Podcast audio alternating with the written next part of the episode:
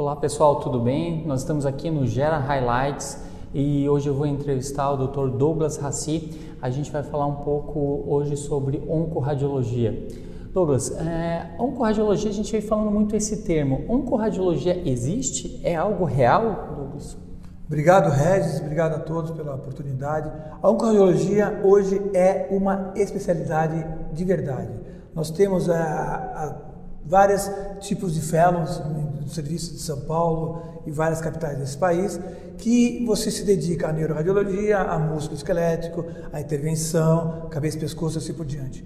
A oncoradiologia também é uma especialidade que dura um ano, onde você fica dedicado a só estudar casos, é, é, situações que a oncologia muda a cada mês, a cada dois meses nós temos novidades e conceitos nessa grande área que é a oncologia.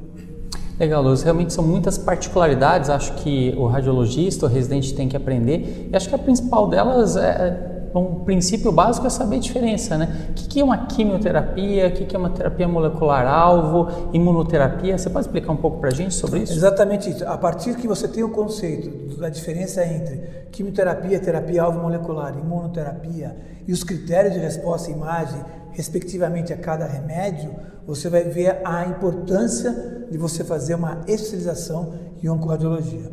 Quimioterapia basicamente é uma ação citotóxica você usa um remédio, esse remédio ele é, abre aspas, meio burro, tudo que vem pela frente ele destrói. Tem uma ação citotóxica, ele pega as células boas e ruins. Infelizmente, as boas também vão. Mas tem uma eficácia boa essa ação citotóxica perante a quimioterapia.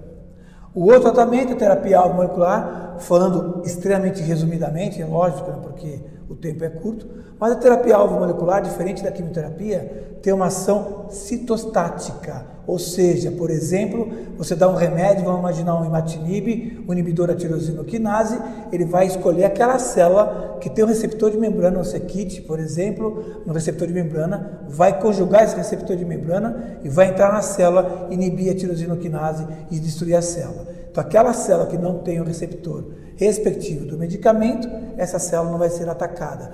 Então, a terapia alvo molecular ela é muito mais inteligente que a quimioterapia. E depois a imunoterapia, que não tem nada a ver com químio, nada a ver com terapia alvo molecular, que você atua em imunidade.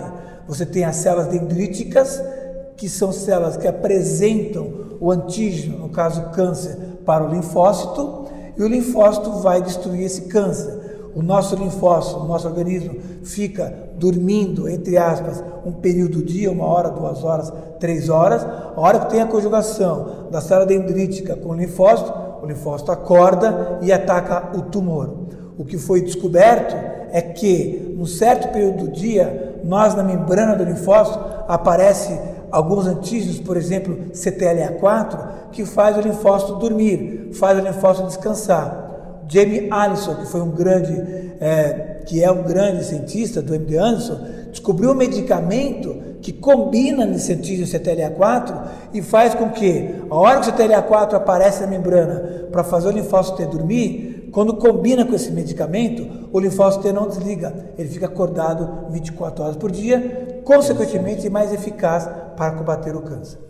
Muito legal, Douglas. Isso acho que é a grande revolução que a oncologia vem passando. E você falou de padrão de resposta. Quando mudaram as drogas, os padrões de resposta mudam, né? Exatamente. Você pode falar para a gente? Por isso que eu... resposta. Exato, Rez, boa pergunta. Eu vejo meus amigos, colegas do Brasil afora, que ficam dando laudo de oncologia. Um caso da pilha, uma tomografia de abdômen para ver uma metástase, estudar uma metástase de mama, ou melanoma, um câncer de rim. Você tem que ter, antes de dar o laudo, algumas indicações, algumas perguntas a serem feitas. Primeira, qual é o câncer? Que tipo de câncer? Que medicamento ele tomou? Fez radioterapia? Sim ou não? Que período do tratamento que ele está?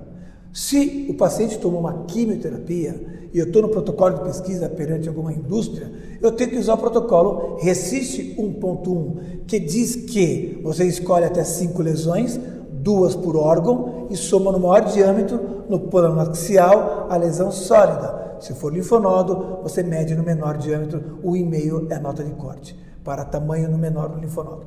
Então, na quimioterapia, se eu for fazer um protocolo correto, é o RESIST 1.1 que eu vou utilizar. Se eu estou dando laudo onde o paciente recebeu terapia alvo molecular, por exemplo, imatinib no tumor estomal gastrointestinal, eu tenho que ver a densidade da lesão. Eu tenho que usar o CHOI e não o ponto 1, que vai olhar para tamanho.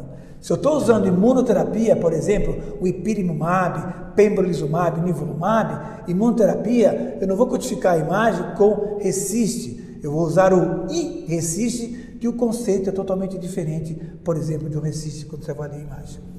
Legal, Douglas. Acho que para a gente terminar, Douglas, você podia esclarecer três conceitos que o oncologista sempre é, traz para a gente, a gente ouve ele falar. Reação sarcoide, efeito abiscopal e resposta mista. Douglas, você pode esclarecer esses três conceitos para a gente? Obrigado. É muito interessante você observar em tumores imunogênicos, por exemplo, quem tem melanoma, que recebeu uma imunoterapia, uma associação de nível mais ipilimumab, esse paciente responde, 30%, 40% vão bem e responde devido ao PD1 do nivolumab e o CTLA4 do ipilimumab e vai bem.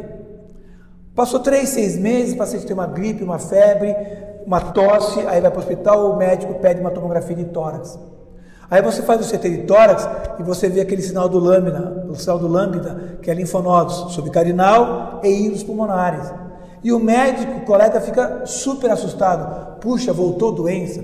Às vezes, nessa situação que tem a cadeia clássica, mediastinal e hilar, que é subcarinal, paratraqueais e hilares, você tem que lembrar da reação sarcoide-like, que isso é descrito e na nossa experiência, 15 a 17% foi a estatística que a gente fez no último trabalho feito que a gente apresentou. Nós vimos que esses linfonodos paratraqueais, subcarinal e hilar, em pacientes que receberam imunoterapia, você tem que pensar em reação sarcoide-like, que é uma manifestação imune que acontece nesses pacientes. Você, se você tem dúvida, pode fazer um EBUS ou um EUS para biopsiar, ou nada disso, apenas faz controle por imagem, por tomografia, que você vai observar em três meses até quatro meses que esses linfonodos vão regredir de tamanho. O outro conceito é episcopal, que também é associado à resposta imune. É super interessante. Pacientes metastáticos, tem oito lesões, dez lesões, você vai escolher uma lesão para fazer um tiro de radioterapia, geralmente hipofracionada. Observou-se que a radioterapia, junto com a imunoterapia, tem um grande sinergismo, um potencializa o outro. Quem toma imunoterapia fazendo radioterapia associado vai potencializar tanto a ação da radioterapia quanto a ação da imunoterapia. Diz que a radioterapia tem uma ação muito interessante no PDL1 do tumor. E quando eu faço um tiro de radioterapia apenas numa única metástase, essa metástase que recebeu radioterapia vai esfriar o processo. E as outras que não receberam radioterapia, tomando imunoterapia, também diminui. Então a episcopal é isso: 10 lesões, uma recebeu rádio, a de rádio diminui, e as outras que não receberam rádio também vai diminuir pelo sinergismo entre imuno e radioterapia. Por fim, resposta mista tem uma polêmica que eu acho que vale a pena é, destacar, que é cuidado quando você tem um exame que você vê algumas lesões diminuírem e outras aumentarem.